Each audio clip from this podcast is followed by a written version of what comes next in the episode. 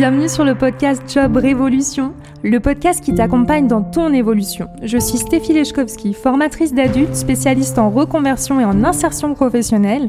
Si tu te poses ces questions, comment retrouver du sens et avoir confiance en toi, comment travailler autrement ou faire une reconversion, comment sortir de ta carapace et trouver ta place, Job Révolution est fait pour toi. Chaque semaine, découvre les conseils de personnes inspirantes pour trouver ta voie et les secrets de recruteurs pour t'accompagner dans ta recherche d'emploi. Si tu aimes ce podcast, je t'invite à t'abonner et à le partager. Bonne écoute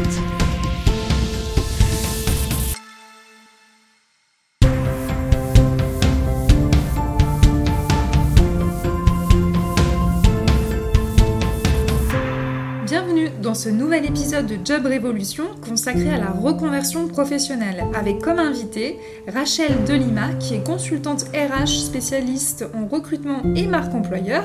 Elle partage son parcours, ses conseils pour les personnes en reconversion professionnelle, son opinion sur le choix d'une formation en ligne, mais aussi ses astuces pour trouver un stage ou une opportunité de bénévolat.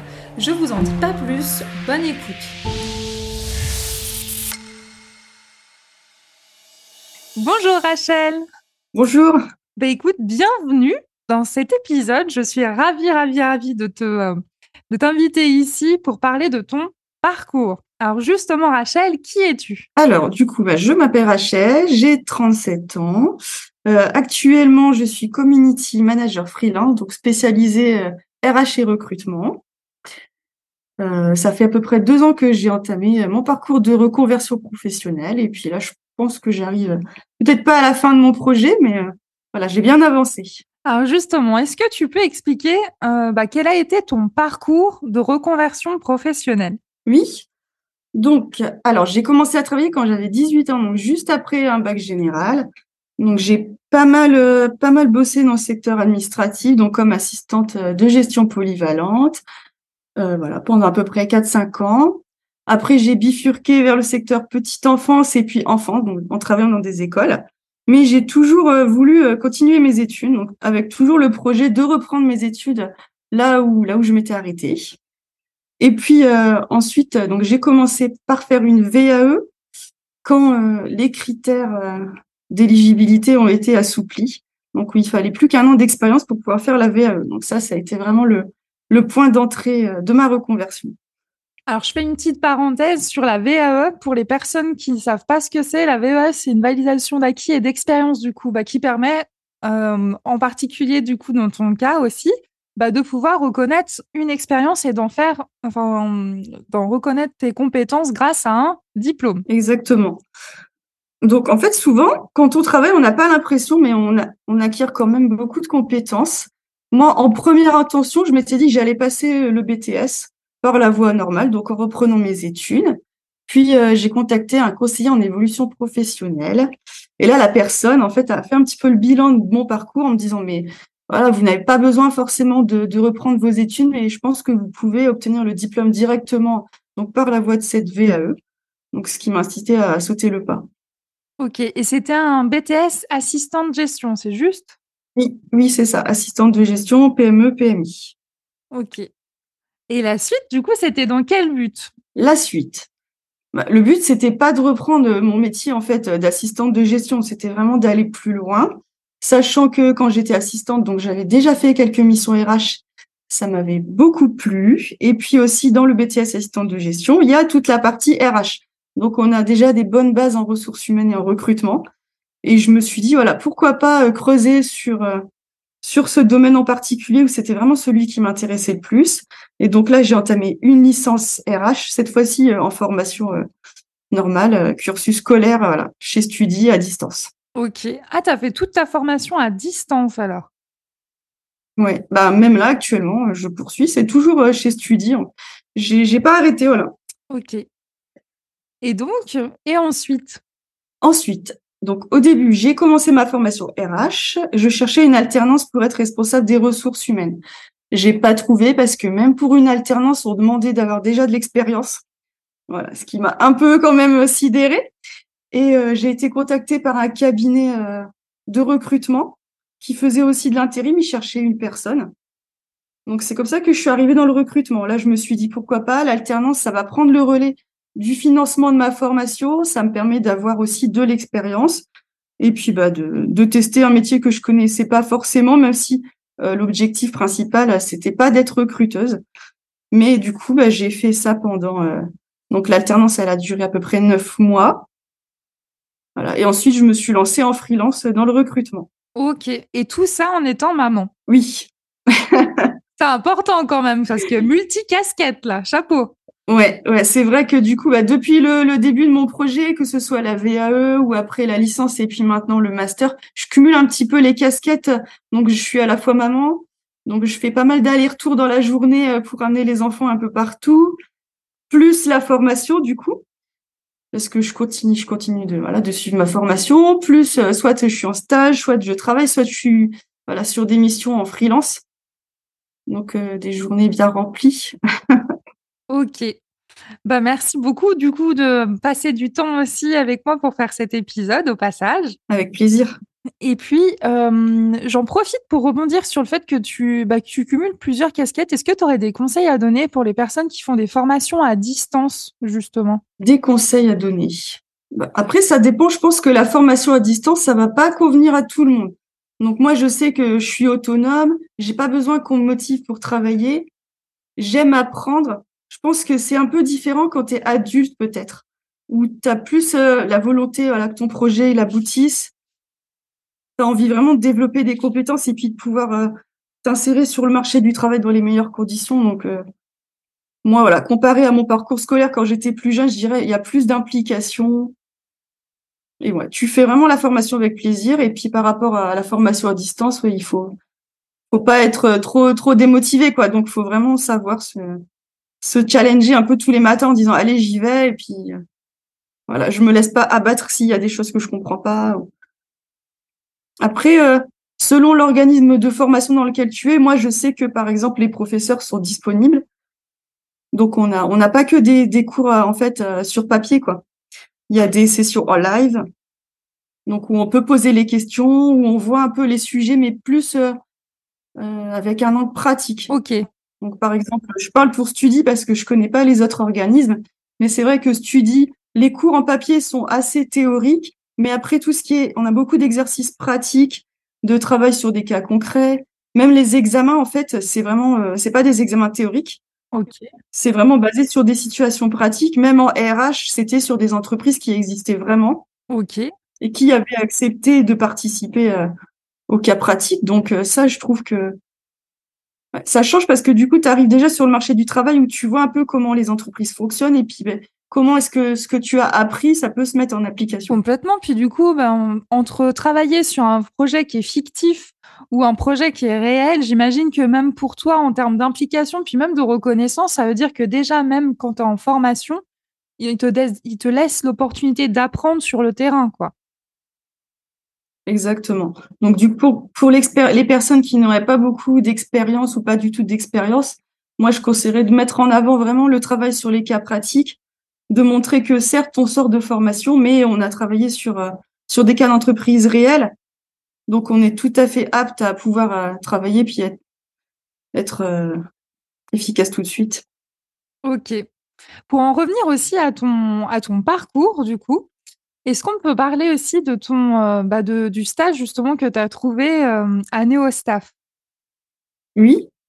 est-ce que tu peux en dire plus sur bah, comment est-ce que finalement euh, tu as trouvé ce, ce, stage? Pourquoi tu t'es dirigé vers ce stage? Et puis les particularités du recrutement? D'accord. Donc du coup, le stage chez NeoStaff, je connaissais déjà un petit peu Louis Desflus donc qui, allait être mon manager chez NeoStaff, parce que je suivais ses posts. Il m'avait donné pas mal de conseils aussi quand, quand j'avais débarqué sur LinkedIn. Donc, euh, j'étais recruteuse indépendante, mais ça me convenait pas forcément.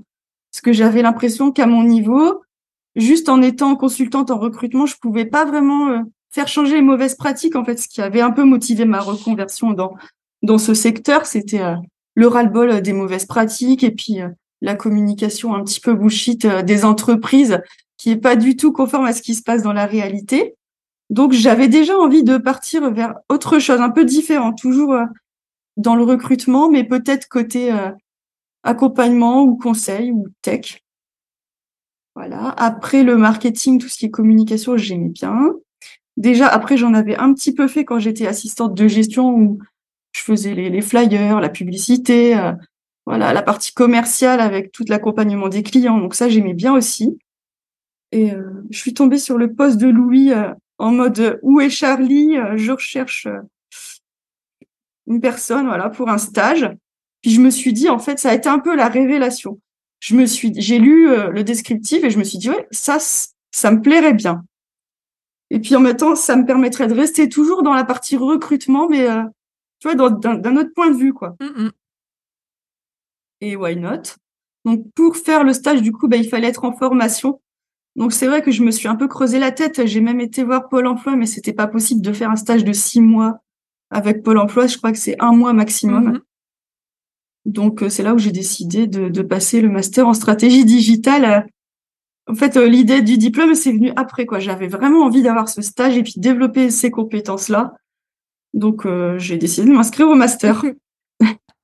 ah, c'est génial. Bah, bravo, en tout cas, d'avoir fait la démarche, puis aussi euh, bah, d'avoir fait le, le, saut, en fait. Donc, si je comprends bien, la question aussi que j'aime bien poser, c'est quel a été aussi tes déclics? Mais en fait, toi, tu as vraiment était à l'écoute des opportunités et quelque part, il y en a eu plusieurs. Donc, euh, est-ce que toi, dans, tu arriverais à, euh, à pouvoir illustrer des déclics précis où tu t'es dit, euh, là, c'est bon, j'y vais? Qu'est-ce qui a fait que, par exemple, tu as eu envie de te lancer avec eux en particulier? Enfin, en tout cas, pour ce stage plutôt. C'était les activités? Le poste, l'émission, et puis plus, je pense, la personnalité de Louis, où je trouvais qu'il s'était un peu décalé, mais tout en étant bienveillant. Voilà, ça avait l'air d'être euh, d'être une entreprise du coup Neostaff qui qui était assez agile où il y avait de l'innovation, enfin vraiment où on encourageait un peu les, les gens à être la meilleure version d'eux-mêmes. Chose que j'avais pas forcément retrouvée dans d'autres entreprises où c'était plus conventionnel.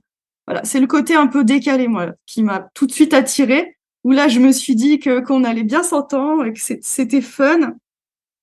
Et pour moi en fait le travail bah ça doit être fun quoi. J'ai pas envie de d'arriver le lundi matin en me disant euh, vivement vendredi. Mmh je pense le voilà les opportunités que j'ai saisies, c'est plus quand j'ai eu l'impression que j'allais pouvoir m'épanouir, être moi-même et puis euh, m'éclater dans, dans ce que je fais.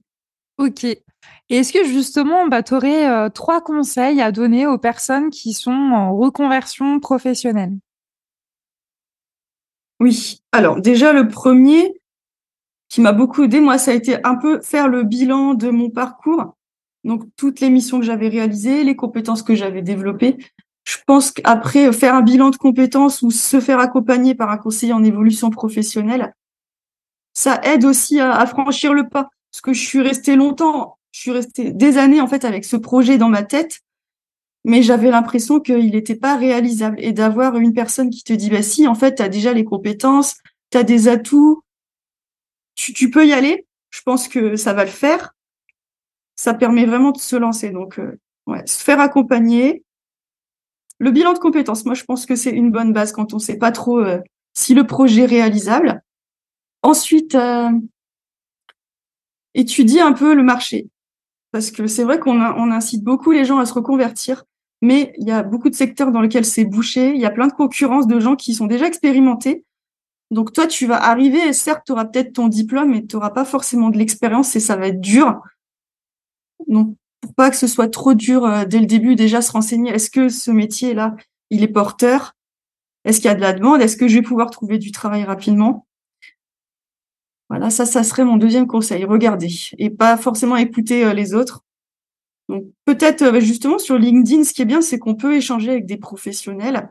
Moi, j'ai trouvé qu'il y avait beaucoup de bienveillance quand je suis arrivée, où j'ai contacté plein de gens en leur disant, voilà, j'aime ton métier m'intéresse. Est-ce que tu peux m'en parler, euh, tes journées, comment elles se passent? Comment tu as débuté? Comment tu as fait au début quand tu n'avais pas d'expérience? Enfin, vraiment des conseils. Et, je suis tombée sur plein de gens qui m'ont fait des visios, qui ont pris leur temps, qui m'ont recommandé à d'autres personnes, qui m'ont recommandé à d'autres, etc. Donc, je dirais la partie pour moi réseau, vraiment à pas à pas sous-estimer. Ok, et justement, ce qui est intéressant aussi dans, les, dans ce que tu disais, même avant l'enregistrement, tu parlais du fait que LinkedIn, au départ, t'étais pas partante. Et c'est assez chouette et impressionnant pour moi de voir par rapport aux personnes que j'accompagne aussi qui sont pas du tout à l'aise avec le fait d'être sur LinkedIn, voire même qui, euh, qui ont vraiment dit, oh non, non, j'ai pas du tout envie de mettre ma tête là-dessus. Et puis, qu'est-ce que c'est que ce truc? et finalement, bah toi, si je comprends, enfin, si j'ai bien compris, c'était ton cas. Et aujourd'hui, bah, tu es clairement actrice et c'est grâce d'ailleurs au réseau que, et à tes posts qui sont super intéressants. D'ailleurs, merci. Euh, bah voilà que je t'ai découvert. Alors toi, est-ce que tu peux aussi parler de peut-être de ton de ton évolution à travers LinkedIn? Mon évolution. Mais bah, du coup, là, ça doit faire à peu près un an et demi que je suis présente sur LinkedIn. Au début, j'étais anti-réseaux sociaux. Alors, ça peut paraître un peu bizarre comme là, j'en fais mon métier. Mais pour dire à quel point en un an et demi, j'ai vraiment changé d'avis, la première fois que j'ai une coach pour ma VAE qui m'a dit, il faut à tout prix que tu sois sur LinkedIn, il faut que tu aies un profil parce que dans les RH, c'est impossible de pas avoir profil LinkedIn. Je me suis dit, mon Dieu, au secours. Enfin voilà, j'étais pas du tout réseau, j'aime pas trop parler de moi ou me mettre en avant. Donc j'y suis allée un peu en mode bon, je vais faire mon profil comme ça, elle arrêtera de m'embêter avec ça à chaque fois qu'on qu'on a un rendez-vous. Et puis après, chercher une alternance. Donc, j'avais commencé comme ça à communiquer un peu façon décalée où voilà, je recrutais mon, futur euh, employeur. Ça avait pas mal marché en fait. J'avais autant de messages de gens qui me disaient ah, mais c'est trop, c'est trop top, mais c'est super marrant de faire ça, que de gens qui me disaient ah mais t'as rien compris au marché de l'emploi, c'est pas les candidats qui ont le pouvoir là, donc euh, ça va pas marcher. Enfin voilà, j'avais déjà mes premiers haters. Et puis ouais, puis j'ai continué en fait. Je me suis un peu prise au jeu, mais je dirais, je communiquais, mais c'était pas forcément régulier. Je postais un petit peu au doigt mouillé, quoi, parce que ouais, j'aimais pas forcément, j'ai pas forcément d'idées ou euh, bon, j'avais pas forcément de temps à y consacrer. Et puis, euh, et puis après, comment ça s'est passé? Ouais, mes posts marchaient quand même pas mal. Et j'ai été contactée par une personne, tu sais, du Refer Challenge. Oui, ok pendant 30 jours, il faut que tu postes tous les jours. Voilà. Donc, Steven, Steven qui m'a contacté en disant ça te dirait de rentrer dans, dans le challenge, il faut poster tous les jours, mais ça va booster ta visibilité. Donc voilà, j'avais déjà presque fini mon alternance, donc j'étais déjà un peu à l'écoute euh, de la suite. Je me suis dit pourquoi pas, peut-être, euh, voilà, on m'a trouvé pour l'alternance sur LinkedIn, peut-être que pour la suite, ben, j'aurais aussi, j'aurais pas besoin de postuler, puis on va venir me chercher directement. Et c'est ça qui a vraiment mis un coup de boost où je me suis forcée à poster tous les jours. Franchement, c'est, c'était pas facile. Hein. Je crois que je passais des heures hein, sur mes posts, etc. Mais euh, du coup, la, ma communauté a vraiment grandi. Au début, c'est dur. Mais j'ai envie de dire, il faut se forcer un peu parce qu'après, tu, franchement, tu y prends plaisir. Et puis, plus tu rédiges, plus tu fais des visuels. Et puis, plus c'est facile. Et puis, plus tu as l'inspiration. Donc, euh, il faut pas avoir peur. Euh, de se lancer. Et puis au début, si on n'a pas trop d'idées, moi je trouve parler euh, de situations qu'on a vécues ou vues ou qui nous dérangent un peu, ça peut être un, des bons euh, des bons sujets pour débuter. Bah écoute, hein, je peux que euh, approuver tout ce que tu as dit, que ce soit un pour le bilan de compétences. moi, j'accompagne en fait les gens dans leur bilan de compétences. Il y a en plus plusieurs types de bilan de compétences et n'hésitez pas à comparer en plus parce que, en fait, c'est une aventure aussi humaine que vous faites avec la personne qui vous accompagne. Ça peut se faire en groupe, ça peut se faire en individuel. Il y a plusieurs manières de le faire, mais ce qui est clair dans tous les, en tout cas, ce qui est important dans n'importe quel bilan que vous choisirez, c'est effectivement de prendre du temps et du prendre du temps pour reconnaître votre expérience. C'est ce que j'adore. Moi, en tout cas, c'est mon, c'est mon dada, c'est que à travers un bilan de compétences, on reconnaît aussi l'expérience de vie, en fait on va au-delà des expériences professionnelles. Alors oui, évidemment, on en parle évidemment aussi, mais on parle aussi des expériences de vie. Et en fait, à travers les expériences de vie, on dégage des euh, compétences. Par exemple, moi, la méthode que j'ai apprise, alors c'est une méthode suisse. À la base, euh, c'était une méthode pour faire reconnaître les compétences des femmes au foyer, en fait pour pouvoir les réinsérer sur le marché du travail. Alors, vu mon vécu, forcément, ça m'a parlé. Mm, mm. Et donc, euh, aujourd'hui, ça me tient vraiment à cœur aussi de mettre ça en lumière. C'est que pour moi, le super pouvoir du bilan de compétences, au-delà de bah, du côté que c'est intéressant pour bah, avoir un inventaire de vos compétences, c'est juste prendre conscience que votre vos compétences, elles se résument pas justement à des bouts de papier, parce que ça reste des bouts de papier, les diplômes et compagnie, mais toute votre vie, en fait, vous avez, vous êtes une personne unique, vous avez des compétences et elles se, et vous pouvez les repérer grâce à un tas d'expériences du quotidien et des expériences aussi qui vous ont marqué. Et je voulais revenir aussi sur, sur ce que tu disais par rapport à Refer, parce que moi aussi, j'ai fait le challenge Refer.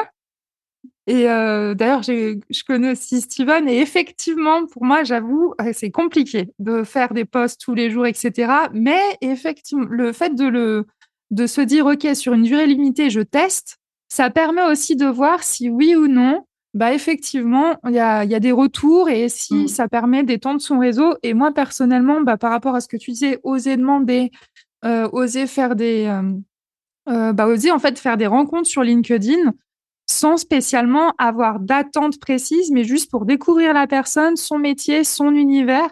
Je pense que ça, pour moi, Refer, ça a été génial et c'est grâce à Caroline Mignot.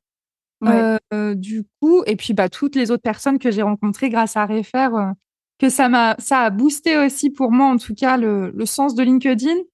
Après, c'est vrai que aujourd'hui, pour être honnête avec toi, je reste encore tranquillou. Je fais pas trop des posts réguliers, mais quand j'en fais, c'est des posts qui me tiennent à cœur. Et puis, euh, j'ai aussi l'envie d'être disponible. Ça veut dire que j'ai pas envie de faire des posts tous les jours si je sais que je vais pas répondre avant euh, 7 jours. Quoi. Mm, mm. Voilà. Je me demande si on s'est pas connu grâce à Refer, en fait. Mais c'est possible, hein. Parce que peut-être, ouais.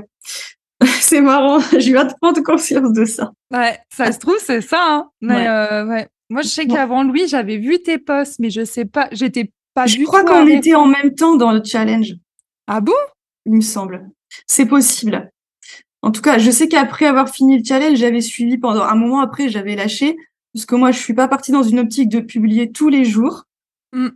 Mais je trouve qu'en fait, ça met vraiment un pied dans l'engrenage où euh, au début, t'hésites, tu sais pas trop, tu publies, après tu fais plus rien, après tu republies, puis tu te dis oh là là. Et puis là, en fait, ça te force vraiment, t'es pris un peu dans la vague. Donc mm. t'as pas le choix, t'es lancé, et puis il faut y aller jusqu'au bout, quoi. Puis ensuite, voilà, ça permet vraiment de développer son réseau, surtout au début quand tu arrives où tu as 10 abonnés. C'est mm. pas forcément terrible. Donc là, ça monte très vite, ça te permet d'avoir un petit peu une crédibilité aussi. Puis il y avait beaucoup d'échanges. Ça, c'est ça. Et pour le coup, ça me manque, moi, de refaire, j'avoue. C'était cet esprit hyper collectif où euh, bah, on, bah, on s'écoutait les uns les autres. Après, il y a eu tellement de personnes, ça devenait, pour moi en tout cas, difficile de pouvoir rebondir sur tout le monde. Euh, et pourtant, il y avait énormément de contenu qui était intéressant.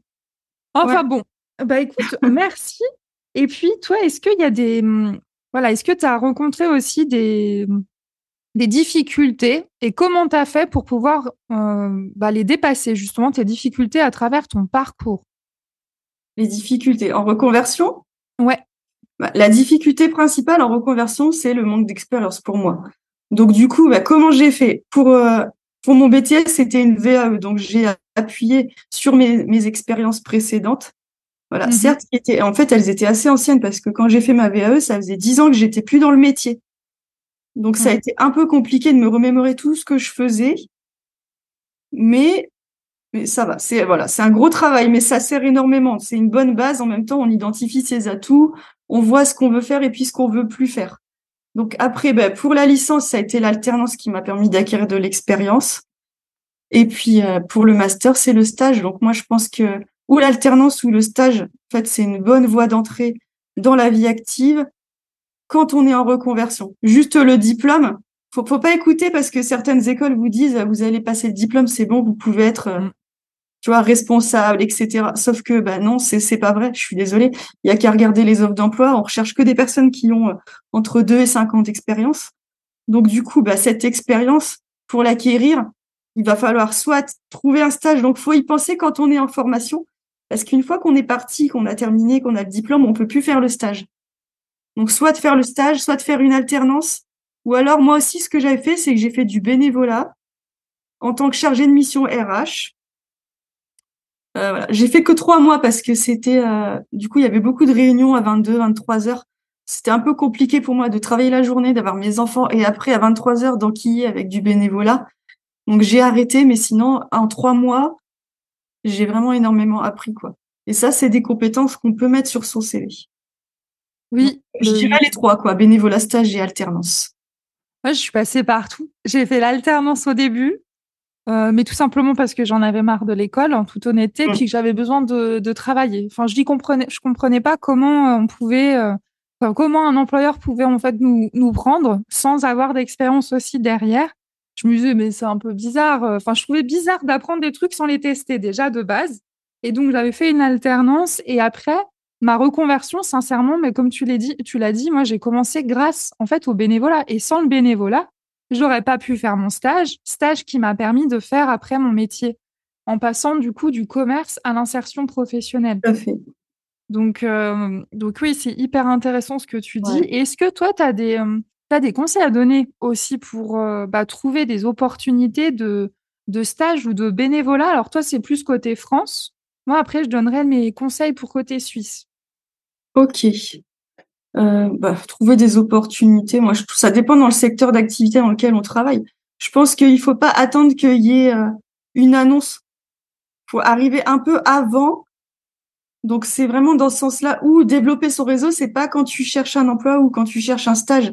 Il faut y penser, en fait, avant, au tout début de ton projet, commencer à développer ton réseau et à en parler autour de toi, en fait, de ton projet, de ce que tu veux faire.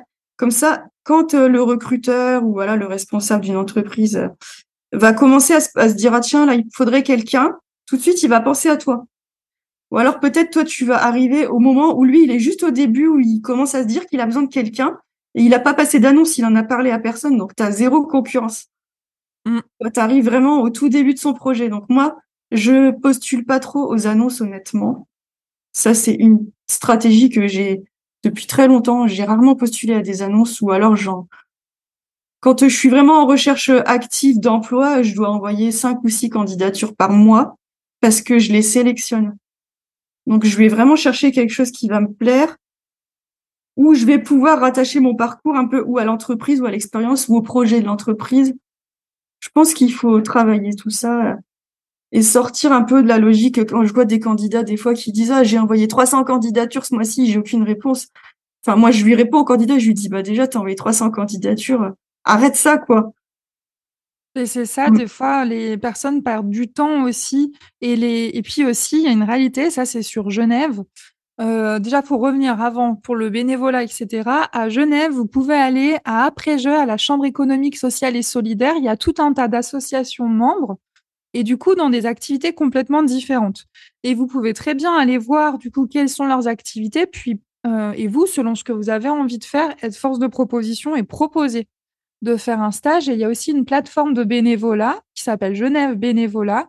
Et je suis sûre que si vous tapez sur Google tout simplement Genève Bénévolat avec le mot-clé qui correspond à ce que vous recherchez, il y a de fortes chances que vous ayez une opportunité. En tout cas, en Suisse, on a cette chance-là c'est que le bénévolat est quand même assez répandu. Donc euh, ça, c'est chouette. Et après, pour la deuxième chose, je ne sais plus ce que je disais au départ. Euh, c'était quoi? J'ai perdu le fil un petit peu des conseils. Ouais, le bénévolat, pour moi, c'est vraiment le, le top. Après, il y a beaucoup d'annonces hein, pour euh, qui, de personnes qui recherchent des bénévoles. Déjà sur LinkedIn, il y en a pas mal. Moi, le bénévolat, je l'avais fait dans une association qui crée des jeux vidéo un peu sur le principe de Minecraft, etc. Ok. Et franchement, c'était top. J'y connaissais rien, jeux vidéo. Je vais même dire, c'est encore un truc euh, similaire avec mon parcours LinkedIn. Je détestais les jeux vidéo. Mais ils cherchaient une chargée de mission RH. Et j'avais pas beaucoup d'expérience. Donc je me suis dit, bon, allez, je vais y aller, on verra bien. Et franchement, ça m'a fait vraiment changer d'avis sur le jeu vidéo d'aller donc je pense explorer des domaines d'activité qu'on connaît pas forcément, voir dans lesquels on a un peu des préjugés. Et euh, c'est des expériences où on développe vraiment des compétences euh, uniques. Mm. Tu vois, moi ça m'a appris énormément. Ce qui était bien aussi, c'était que tu n'étais pas cantonné à tes missions. C'est-à-dire qu'il y avait des développeurs, des graphistes, des ingénieurs son. Enfin, vraiment l'équipe, euh, l'association, j'allais voir, hein, c'est Skytel, elle est ouf ils ont je sais pas combien de bénévoles qui sont répartis dans le monde entier. Et euh, c'est des professionnels euh, super inspirants. Donc il y a beaucoup d'échanges. Moi, j'ai découvert l'univers du gaming, la création des, personnages, les graphismes, comment est-ce qu'on conçoit un logo. Donc c'est ça aussi quand euh, il y, a des, y a des entreprises qui me disent «Ah, t'as pas ton avis sur mon logo là? Je me rappelle que chez Skytel, ils ont mis des semaines et des semaines pour faire un logo alors que c'est des pros. Ouais. Voilà. Je pense que ça nous fait aussi découvrir. Faut pas avoir peur d'explorer d'autres d'autres secteurs, euh, d'être curieux. Mm. Et ouais, les compétences transversales, moi, je mise beaucoup là-dessus. euh. C'est Bah, ce, puis que la- je mets, ouais, c'est ce que je mets beaucoup en avant quand je passe des entretiens où je mets pas forcément en avant les compétences du poste, mais je vais réfléchir à ce que j'ai fait avant ou ce que j'ai vécu qui est un peu similaire. Puis la curiosité, c'est un- une des, je sens une des compétences transversales qui est pas mal recherchée et c'est vrai à juste titre. Peut-être ce qui peut aider les personnes pour aller dans ton sens aussi, c'est de se dire, bah, quel est l'univers où moi ça m'intéresse pas, mais pourtant il y a plein de gens qui aiment ça. Mais Mm. pourquoi ils aiment ça? Peut-être que ça peut vous donner une approche, puis aussi un sujet de discussion pour aller, euh, aller, ch- aller savoir en fait qu'est-ce qui se passe dans la tête des autres personnes. Puis Voilà. ça se trouve, vous allez aimer ces- cet univers. Et ça y est, je sais de quoi je voulais parler avant. C'était par rapport aux, euh, aux candidatures spontanées et aux, candidatures aux offres d'emploi. Bah, effectivement, euh, en Suisse, il y a des offres d'emploi. En fait, euh, il y a une loi qui oblige les, les employeurs en fait à publier l'annonce, alors que souvent, parfois, elle peut être déjà, elle peut être déjà en fait, euh, elle est déjà attribuée. Enfin, le poste est déjà attribué, alors que bon, euh, l'annonce, elle est, elle est publiée. Donc voilà. Après, c'est aussi ce qui est problématique. Du coup, les personnes reçoivent beaucoup de candidatures. Mm. Et alors que finalement, ils ont déjà choisi quelqu'un. Bref, ça fait beaucoup d'énergie pour beaucoup de monde. C'est dommage. Et puis l'offre spontanée, je reviens encore sur ce que tu dis. Et ce qui est génial, c'est qu'aussi, ben, tu sais ce que tu vises. Quand tu, quand tu choisis aussi toi de postuler, ça veut dire que c'est aussi beaucoup plus facile de te présenter puis de dire en quoi ça t'intéresserait de travailler chez ces personnes-là pour quel type de poste grâce à tout ce que tu as fait et encore bravo pour ton parcours parce que prendre du temps aussi pour prendre conscience de tout ce qu'on a fait, de tout ce qu'on vaut quelque part et tout ce qu'on a Mm. à proposer, bah ça permet d'avoir des arguments en face. Donc euh, je peux comprendre aussi les personnes qui sont en difficulté quand euh, en candidature spontanée, ils ont du mal à comprendre ce qu'ils ont à offrir quand on n'a pas conscience de tout ce qu'on a dans les bagages. Exact. Voilà. Je pense que le syndrome de l'imposteur, on l'a tous un moment. Après, quand on est dans sa recherche d'emploi, il faut vraiment le mettre de côté et puis euh, voilà, pas hésiter à, à, à surjouer un peu. Faut se vendre. On est notre meilleur produit, donc faut vraiment se vendre. Moi, c'est pas trop quelque chose que que j'aime faire, me mettre en avant, mais je me force quoi. Quand euh, quand je veux un poste, quand une entreprise m'intéresse, je me force à voilà, à vraiment euh, poser mon argumentaire et à rechercher tout ce qui, dans mon parcours, dans mes expériences, dans mes compétences, peut être un atout pour cette entreprise. Et je pense, ouais, il faut vraiment cibler. Moi, mon conseil, ça serait plus arrêter de répondre à des annonces. Demandez-vous dans quelle entreprise vous avez envie de travailler, pourquoi, en quoi votre projet de carrière il peut matcher avec le projet de cette entreprise? Et c'est ça qu'il faut mettre en avant. Il faut contacter des personnes dans cette entreprise et mettre ça en avant.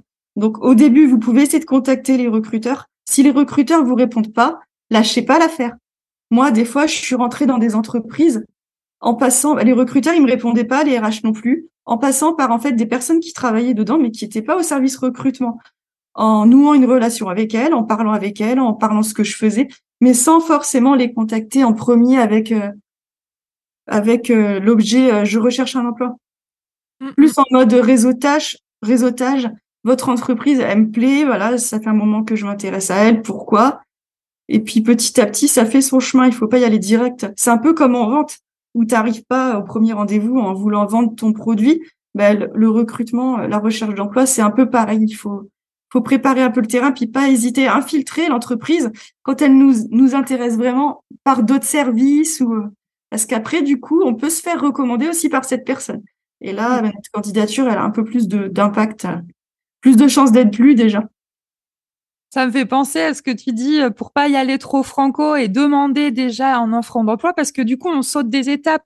Mm. Euh, Le fait de pouvoir euh, demander en mode réseautage donc des conseils aussi sur sa situation, connaître l'entreprise, ça permet aussi de vous vous rassurer aussi pour être bien sûr que ça vous intéresse toujours autant et de vous donner aussi des arguments pour euh, bah, pouvoir candidater. Et euh, j'ai une image qui me vient quand tu as dit ça, ça me fait penser, tu sais, quand tu vas chez quelqu'un, t'arrives pas, tu ouvres la porte et tu débarques dans le salon, tu t'assois. Et c'est Voilà. tout. Bah là, c'est pareil, tu prends le temps euh, tu toques à la porte, attends de voir si les gens répondent. Déjà, tu vois s'ils sont disponibles, tu débarques pas quand ils sont pas disponibles. Et après, éventuellement, tu rentres, tu reviens plus tard. C'est un peu dans la même idée, quoi. Faut pas faire du forcing. Faut y aller crescendo. C'est pour ça que voilà, développer son réseau avant d'être vraiment en recherche, c'est important. Et même quand tu es dans un poste où tu penses que tu vas y rester toute ta vie, euh, non. Aujourd'hui, rien n'est sûr. Donc, euh, continue de développer ton réseau par tes rencontres professionnelles, par les échanges sur les réseaux, au salon, aux événements, n'importe quoi. J'ai envie de dire, toute occasion est bonne pour euh, pour développer ton réseau parce que le jour où tu seras en recherche, où tu auras envie d'autre chose, tu auras déjà préparé le terrain et ça sera beaucoup plus facile. Tu connaîtras déjà les bonnes personnes qui vont t'ouvrir les portes. Mmh. Ok.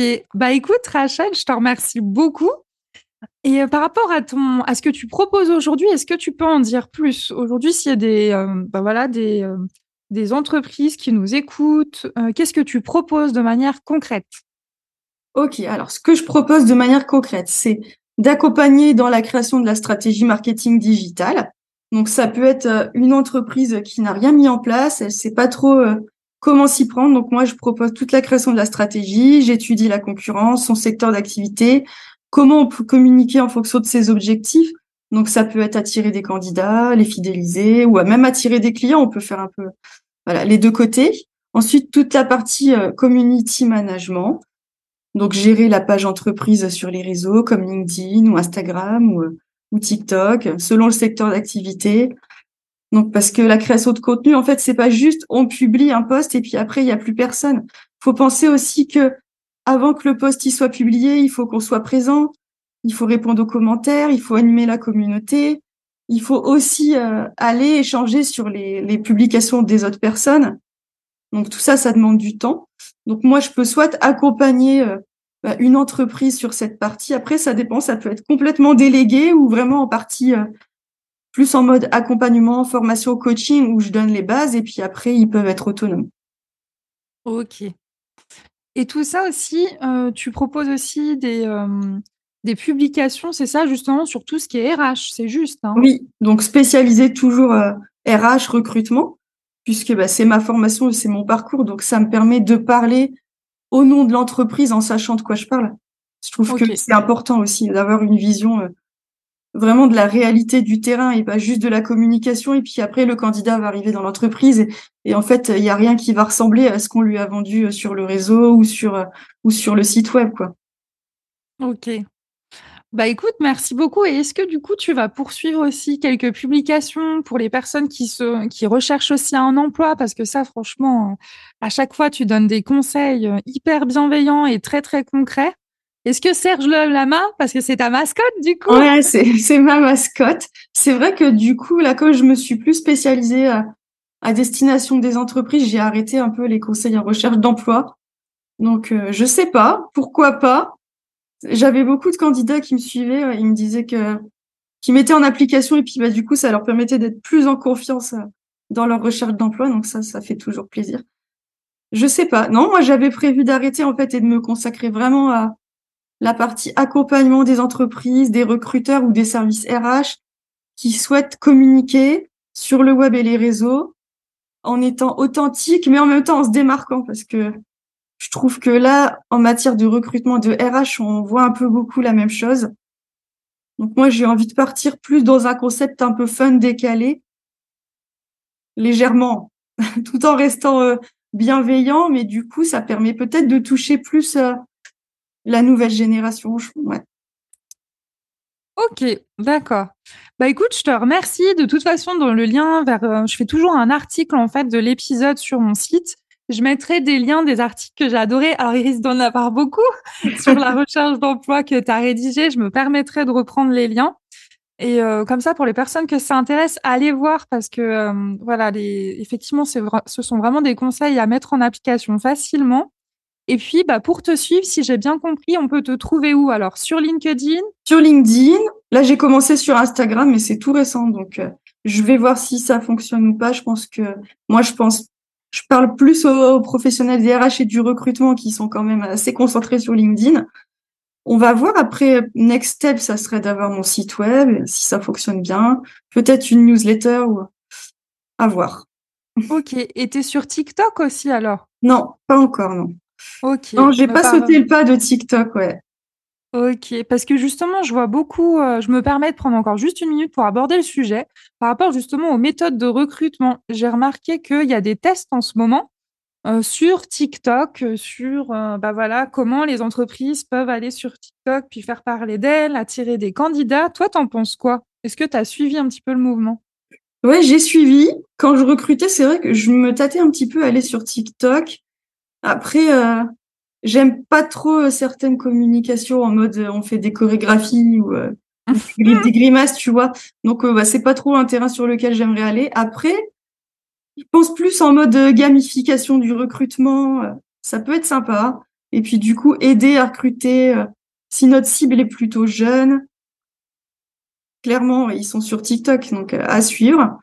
Mais ouais, moi je dirais plus gamification ou petite vidéo un peu marrante peut-être apporter un angle de vue différent sur, euh, sur des métiers qui sont pas forcément très glamour auprès de la jeune génération. Ouais, ça peut, ça peut aider, je pense, dans certains secteurs d'activité qui ont besoin de donner un petit coup de modernisation à, à leur image. Ok. Bon, bah écoute, Rachel, est-ce que tu aurais encore euh, un conseil ou un mot à dire aux personnes qui nous écoutent? Aux personnes qui vous écoutent. Pour les candidats, moi je dirais d'avoir confiance et puis toujours regarder en avant. Il faut pas regretter euh, les choix que que vous avez pu prendre. Et puis moi je pense que c'est pas tellement les candidats qui ont besoin de s'améliorer parce que je trouve qu'ils ont fait beaucoup d'efforts, voilà, pour euh, pour se présenter, pour euh, préparer leur pitch en entretien, pour faire un beau CV. Moi, pour moi, l'effort, il est plutôt du côté des entreprises. Je vais pas dire des recruteurs, parce que je trouve que les recruteurs d'aujourd'hui sont différents des recruteurs d'avant. On a une bonne mentalité avec des bonnes pratiques. Et en fait, on est, on est vraiment du côté candidat où on essaye de faire évoluer un petit peu tout ce qu'on voit qui nous plaît pas. Pour moi, l'effort à faire, il est plutôt côté entreprise, d'arrêter avec euh, les mauvaises pratiques, la discrimination, les préjugés, et de recruter différemment. Voilà, les candidats, euh, il y en a plein. Donc, euh, les difficultés de recrutement, moi, j'y crois pas du tout, honnêtement. Je pense que vraiment, il y a il y a un problème où il faut qu'on change de, de regard sur les candidats et on n'aura plus de problème de recrutement. Et pour rebondir sur ce que tu disais tout à l'heure aussi, répondre aux personnes qui euh, répondre en fait aux personnes qui demandent pourquoi ça, ils ont été refusés aussi, ou au moins donner une réponse que les personnes n'attendent pas. Parce que comme tu disais, toi qui as été dans, bah, de l'autre côté du bureau aussi, bah, tu le dis, c'est quand même quelque chose de faisable. C'est faisable. Quand, j'entends des, recruteurs qui me disent ah mais moi je reçois 100 candidatures par jour, euh, c'est impossible de répondre à tout le monde. Euh, j'étais en cabinet de recrutement, on n'avait même pas d'ATS, je recrutais avec Excel ah et je répondais à tout le monde. Donc euh, non, je pense qu'aujourd'hui il y a des outils. Déjà l'ATS ça t'aide pas mal. Voilà, je dis mhm. pas d'appeler tous les candidats au téléphone pour, pour le, le, premier refus, juste un mail avec la raison, c'est suffisant. Et après, ceux qui ont passé un entretien ou que tu as eu euh, en précal au téléphone, la moindre des choses, c'est de les rappeler pour leur dire la vérité, quoi. Parce que mm-hmm. moi, il y a quelque chose qui m'énerve, c'est la phrase euh, votre profil euh, n'a pas retenu notre attention, enfin voilà quoi, ou sans nouvelles de dans 15 jours, veuillez considérer que vous n'êtes pas retenu. Ça sert à rien. Puis souvent, les candidats, en fait, ils repostulent sans arrêt. Dès mm. qu'ils voient que, que l'annonce est republiée, hop, ils repostulent. Donc, euh, ouais, bah, tu reçois 100 candidatures, mais regarde bien dans les 100 candidatures que tu reçois, je suis sûre que il y a un tiers facile. C'est déjà des candidats qui ont déjà postulé, mais auxquels t'as pas donné les raisons de refus clairement, et donc, bah, ils continuent d'espérer. Ouais, complètement. Alors que pour le coup, pour les personnes qui donnent les raisons, ça peut, euh, un an plus tard ou deux ans plus tard, si on a travaillé sur notre profil, si on a acquis une nouvelle compétence, ou en tout cas si justement on a compris ce qui nous manquait, Mmh, et mmh. qu'on repostule à un poste, là, ça peut donner une opportunité, mais encore faut-il savoir pourquoi on n'a pas été recruté. Exact. Euh, ouais. Donner un feedback, moi, je pense que ça prend pas longtemps. Euh... Ouais, je comprends pas en fait les entreprises qui disent. Après, c'est un peu comme la, même chose que les candidats, quoi. Si tu envoies 300 candidatures par mois, ou si tu reçois 300 candidatures par mois, par rapport à une dizaine de postes sur lesquels tu recrutes, c'est un peu bizarre, quoi. Tu vois, si tu reçois trop de volume de candidatures, peut-être que et qui sont pas du tout adaptés à ce que tu recherches, bah, je pense qu'il y a un problème déjà de définition du besoin. Et puis de, de des critères, les critères sont pas clairs. Donc tu attires un petit peu tous les candidats quoi. Mmh Peut-être d'être plus précis au niveau de l'annonce pour attirer les bonnes personnes et du coup avoir moins de candidatures mais plus qualitatives et là où tu as vraiment le temps de faire des retours personnalisés aux, personnes. C'est rigolo parce que finalement, c'est un peu le même conseil qu'on donne côté candidat et côté recruteur, personnalisé. Ouais, personnalisé et puis euh, la quantité, quoi. La qualité, euh, pardon, la qualité supérieure à la quantité, moi je dirais. C'est un peu mon credo, quoi. Même en marketing, moi je publie pas tous les jours, je préfère euh, faire trois posts par semaine, mais qui soient vraiment qualitatifs, où je suis contente de ce que j'ai publié que, que, de la quantité, mais dans le fond, il n'y a pas, pas, grand chose à exploiter, quoi. Ok, bah écoute Rachel, si c'est ok pour toi, je te propose euh, bah, qu'on s'arrête là. Je te remercie énormément. Je t'en prie, c'était un plaisir. J'espère que ça pourra aider en tout cas les personnes qui sont en reconversion, voilà, dans les moments de doute ou de se dire, voilà, si d'autres personnes ont réussi, ben moi, je peux réussir aussi. Oui, bah écoute, j'en suis sûre. En tout cas, grâce au post que tu fais et grâce au message que tu portes avec cet épisode, je t'en remercie. Je suis persuadée que ça va aider. D'ailleurs, je te ferai des retours, des retours, justement. Et n'hésitez pas, ceux qui nous écoutent aussi, à aller envoyer un petit mot à Rachel. Je sais qu'il y en a qui n'osent pas forcément, mais n'hésitez pas quand euh, voilà, vous avez euh, que ça vous a aidé en fait les conseils que vous avez pu entendre. N'hésitez pas à aller contacter la personne sur LinkedIn, de dire "Eh, j'ai écouté l'épisode, merci." Ça fait toujours chaud au cœur parce que c'est un temps qu'on prend pour vous qui est pas du tout, euh, enfin voilà, qui est euh, pas du tout rémunéré purement de bon cœur. Donc n'hésitez pas, ça fait toujours plaisir et ça donne de l'énergie aussi. Merci. Merci.